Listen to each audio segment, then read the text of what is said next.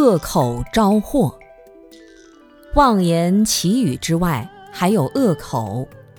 恶口就是骂人、讲粗话，也是没有修养、没有规矩的表现。作为一个修道者，不管是在家出家，如果想要吉祥，就要避免恶口的习气。恶口是很麻烦的，有些人讲话刁钻古怪。专门找别人的茬，习惯于数落别人，这是一种习气。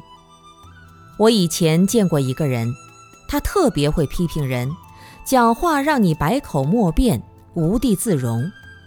如果他抓住你的毛病，绝对不会放过，甚至会放大了你的毛病，在大众面前说。结果他小小年纪就被人打死。因为有人被他说的话气得不得了，三更半夜跑过去把他脑袋敲碎了，这太可怕了。不善的语言会招来杀身之祸，恶口真的是非常可怕，千万不要有。